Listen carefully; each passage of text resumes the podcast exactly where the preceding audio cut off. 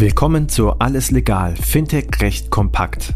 Payment and Banking und Paytech Law verpassen dir jeden Mittwoch Einblicke zu Rechtsthemen aus der Welt von Payments, Banking, Krypto und Co. Viel Spaß mit der heutigen Episode mit Tom Bregelmann und unserer Gastgeberin Christina Casala. Herzlich willkommen wieder eine Ausgabe Alles legal, Fintech recht kompakt. Wie in den vorangegangenen Podcasts begrüße ich heute wieder Tom Brägelmann, denn wir haben vieles zu besprechen, ähm, weil wir hatten in den letzten Podcasts ja schon das Thema Krypto und Insolvenzrecht auf dem Plan. Das Thema lässt uns auch in den nächsten Wochen vermutlich nicht los. Wer ist Tom? Er ist ein international erfahrener Insolvenz- und Restrukturierungsexperte und hat äh, als Anwalt mit Schwerpunkt auf Bankruptcy, äh, Insolvenz und Urheberrecht lange in New York gearbeitet. Von daher haben wir schon das letzte Mal einen Blick in die USA geworfen. Das werden wir heute nicht tun, denn wir haben ein doch noch relativ aktuelles Thema mitgebracht. Und zwar gibt es ein Urteil des BFH. Tom, ähm, was für ein Urteil ist denn das eigentlich und was hat das mit Krypto zu tun? Ähm, der BFH ist der Bundesfinanzhof. Das klingt so gewählt und hochgestochen. Das ist halt eines der höchsten Bundesgerichte, äh, das eben für Steuern zuständig ist und für eine Einheitlichkeit der Rechtsprechung im Steuerrecht sorgen soll, damit nicht irgendwie das Finanzamt Berlin etwas anderes tut als das Finanzamt in München. Das wäre ja irgendwie unschön, sondern äh, gleiches Recht für alle, also muss auch gleiches Steuerrecht für alle gelten. Und ähm, manchmal ähm, sind die Finanzverwaltungen da unterschiedlicher Ansicht oder die Steuerpflichtigen auch. Dann können sie es eben auch gerichtlich klären lassen. Ähm, und das ist jetzt hier im Fall der Besteuerung von äh, Kryptowerten äh, durch den Bundesfinanzhof erfolgt. Ein Urteil, das ähm, äh, von vielen erwartet wurde. Also nicht in dem Sinne erwartet, es war klar, dass es kommt, denn es, gab, es hatte schon, also eben schon ein Urteil eines unteren Gerichtes gegeben. Es war klar, hier ist ähm, also, ähm, ein Rechtsmittel eingelegt worden, es wird zum BFH kommen. Ähm, und der BFH wird auch vermutlich entscheiden. Jetzt hat er halt entschieden, da hatten sich natürlich immer wieder viele dieses oder jenes erhofft. Und solange ein höchstes Gericht nicht entschieden hat, ist das so ein bisschen wie Schrödingers Katze. Alles ist möglich. Äh, manchmal gibt es ja auch Überraschungen äh, oder auch ein Verhältnis zwischen dem Europäischen Gerichtshof und den deutschen Gerichten oder zum Bundesverfassungsgericht gibt es ja auch manchmal Überraschungen, konträre Ansichten. Hier ist es jetzt aber so gekommen, wie es, glaube ich, die meisten erwartet haben, nämlich ähm, Krypto ist nicht ausgenommen vom Steuerrecht. Ne? Wer hätte das gedacht? Ne? Manche Puristen äh, hätten sich das vielleicht gewünscht, ist aber nicht so. Also der Bundesfinanzhof hat also jetzt in seinem Urteil Grundsätze für die Besteuerung von Kryptowerten festgelegt. Und das ist jetzt, wenn man Jurist ist, erstmal gut. Ganz egal, wie die Entscheidung ist, dann hat man Rechtssicherheit. Ne? Das ist immer noch die Frage, wie weit solche Urteile verbindlich sind, aber die Finanzverwaltung halten sich daran, die Steuerberater werden sich auch versuchen dran zu halten und wer sozusagen diesem Urteil folgt, ist eigentlich auf der sicheren Seite. Das mag natürlich manchmal anstrengend sein, weil man sich vielleicht was anderes gewünscht hätte, äh, etwas in der Form wie, oh, ich möchte aber nicht, dass das besteuert wird. Da muss man jetzt, je nachdem, wie das ist, sagen, naja, es wird aber besteuert, du musst es angeben. Und äh, dann musst, bist du auch steuerpflichtig. Wichtiger Punkt in Deutschland, man kann seine Steuern nicht in Bitcoin oder einer anderen Kryptowährung bezahlen. Sonst wäre es ja einfach. Es gibt so ein paar Ausnahmen in anderen Staaten, in den Emiraten, einige Kantone in der Schweiz. Das heißt, wenn man mit Krypto einen Steuertatbestand ausgelöst, leitet, aus, ausgelöst hat, und das kann nun mal passieren, dann kann man den Wert dieses Steuertatbestandes messen in Euro. Das ist nun mal das gesetzliche Zahlungsmittel. Und dann wird daraus eben die Steuerschuld in Euro berechnet. Das kann natürlich ein Problem sein, wenn man viele Kryptos hat, aber wenig Euro.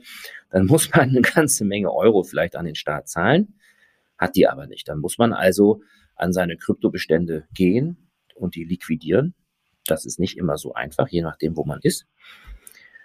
Und eventuell ist so ein Verkaufsvorgang eventuell auch dann noch wieder besteuerbar. Also Kryptofans würden sagen, das ist ja furchtbar, oh, ist das kompliziert. Der Rest der Welt würde sagen, willkommen im Steuerrecht. Das geht allen so. Damit kann man aber umgehen. Das sind Costs of Doing Business.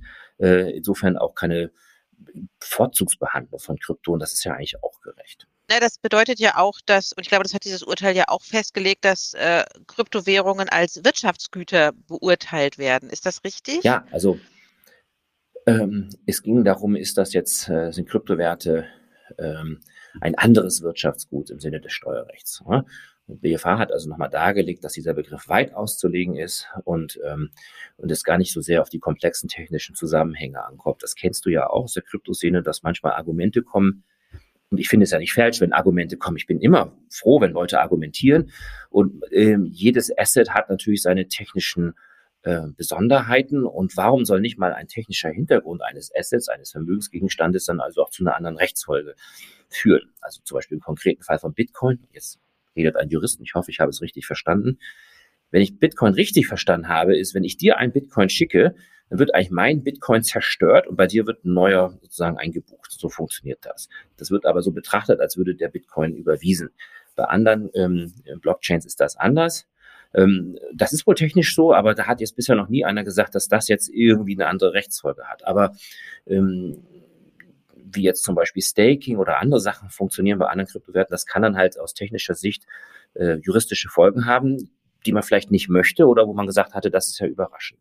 Also hier muss man also sagen, allein, dass das Ganze, dass ein Currency Token äh, auf einer Blockchain irgendwie ein komplexer technischer Zusammenhang ist, das würde noch nicht bedeuten, dass das jetzt kein wirtschaftlich ausnutzbarer Vermögensvorteil ist, der immer ein anderes Wirtschaftsgut im Sinne des Steuerrechts ist. Ne? Also der BFH sagt jetzt eigentlich, äh, Bitcoin ähm, ist halt vergleichbar mit einer Fremdwährung, ne?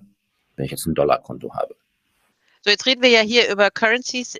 Welche Bedeutung hat denn dieses Urteil eigentlich für weitergefasste Assets wie Token, NFTs? Ähm, sagt das Urteil etwas zu? Nein, also der also sagen wir so, das Urteil sagt insofern etwas dazu, weil es äh, von einem sehr weiten Begriff des anderen Wirtschaftsgutes ausgeht. Da könnte man sich natürlich immer fragen, warum sagt das Gericht das so oder, oder warum, äh, warum legt es das so an?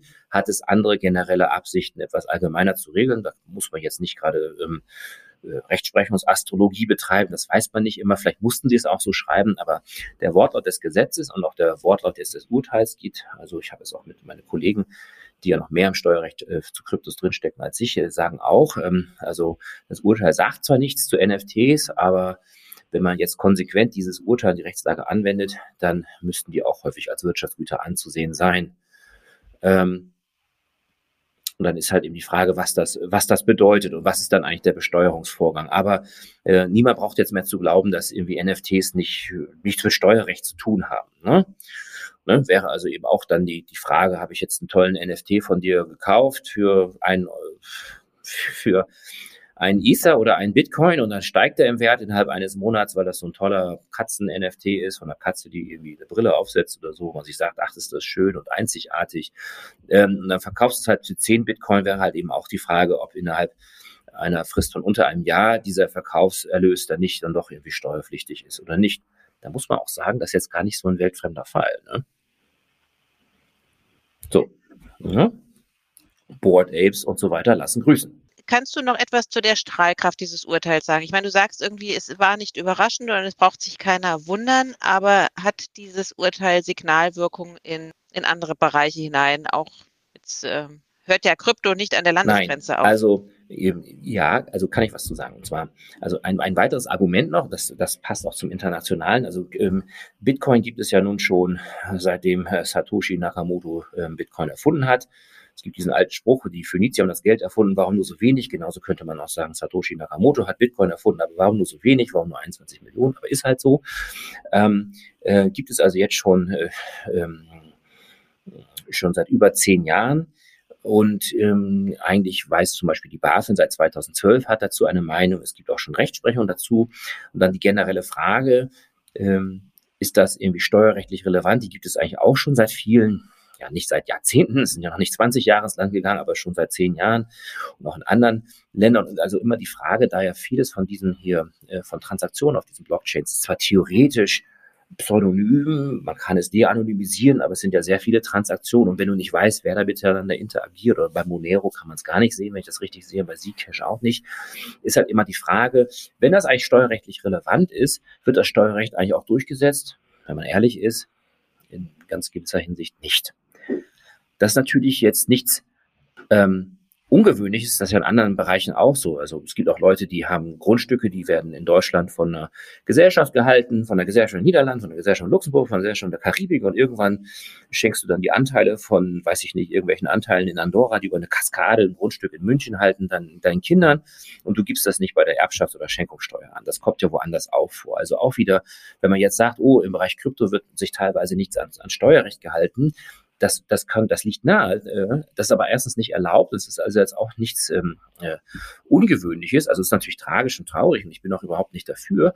Nur das geht, ist bei anderen Assets auch so. Man kann halt versuchen, das Argument zu machen, liebe Behörden, ihr geht jetzt gegen mich vor, aber gegen Hunderte oder Millionen andere nicht. Das ist unfair.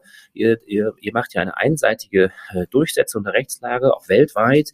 Äh, hier gibt es also ein Vollzugsdefizit, das ist willkürlich jetzt gegen mich vorzugehen. Dieses Argument hat der BFH abgeschmettert und hat gesagt, nein, äh, bezogen auf das Jahr 2017, aus dem Jahr stammt der Fall, es, er sagt, es fehlt noch nicht an widersprüchlichen und auf Ineffektivität angelegten gesetzlichen Regelungen. Der Gesetzgeber hat auch noch nicht seine Reaktionszeit sozusagen vergeudet, hier angemessen darauf zu rea reagieren. Jetzt kommt ja auch bald auf europäischer Ebene die Mika.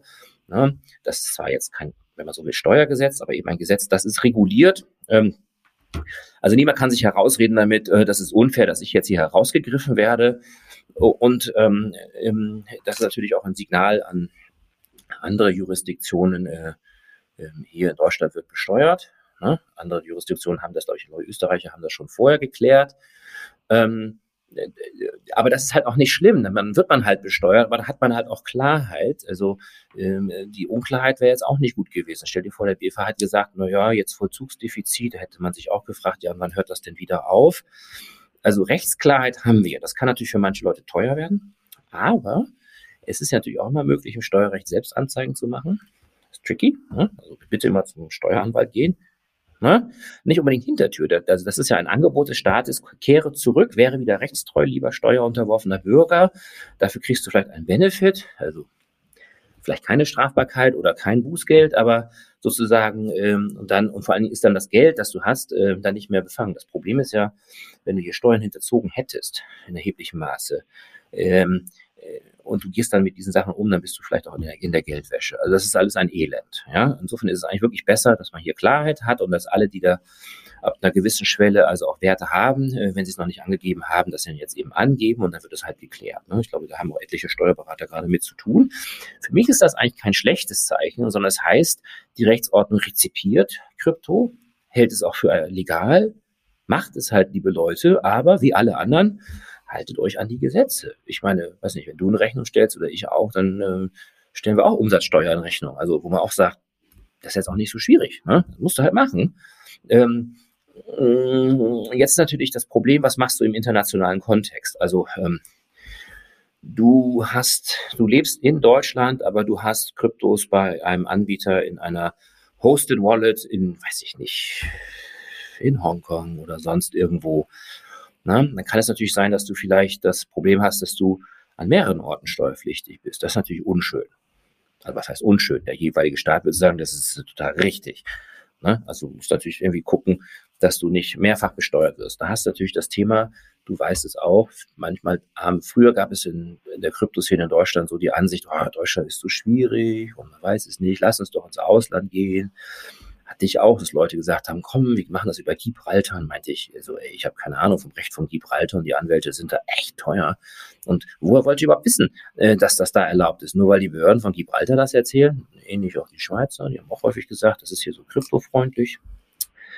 Who knows? Ähm, ja, also insofern würde ich sagen, da der DFH ein sehr ordentliches und gewissenhaftes Gericht ist, äh, das also auch durchaus ein Ansehen in der Welt hat, ist das kein schlechtes Signal an die ganze Welt. Die Deutschen behandeln Krypto wie andere Wirtschaftsgüter. Gewisse Vorgänge werden nun mal, werden nun mal eben besteuert. Die Sachen sind anzugeben, eigentlich völlig normal. Ich finde, das klingt vom BFH total sinnig sich darüber mal Gedanken zu machen. Und das haben, dafür haben sie ja auch sechs Jahre Zeit gehabt, äh, von 2017 bis äh, unlängst äh, 2023. Tom, ich danke dir sehr für ähm, ja, alle Einsichten zum Urteil. Und wenn du mir ein Bitcoin überweisen möchtest, ich nenne ihn auch zerstückelt. So. Das war alles legal, Fintech recht kompakt für dieses Mal. Wir freuen uns, wenn ihr uns auf eurer Lieblings-Podcast-Plattform abonniert. Übrigens, wenn ihr noch tiefer in die Welt des Fintech-Rechts eintauchen wollt, dann abonniert unbedingt auch Paytech Talk, der Podcast von Payment Technology Law. Dort steigen unsere Experten noch deutlich tiefer in komplexe Materien ein. Viel Spaß dabei und bis zum nächsten Mal bei Alles Legal, Fintech Recht kompakt.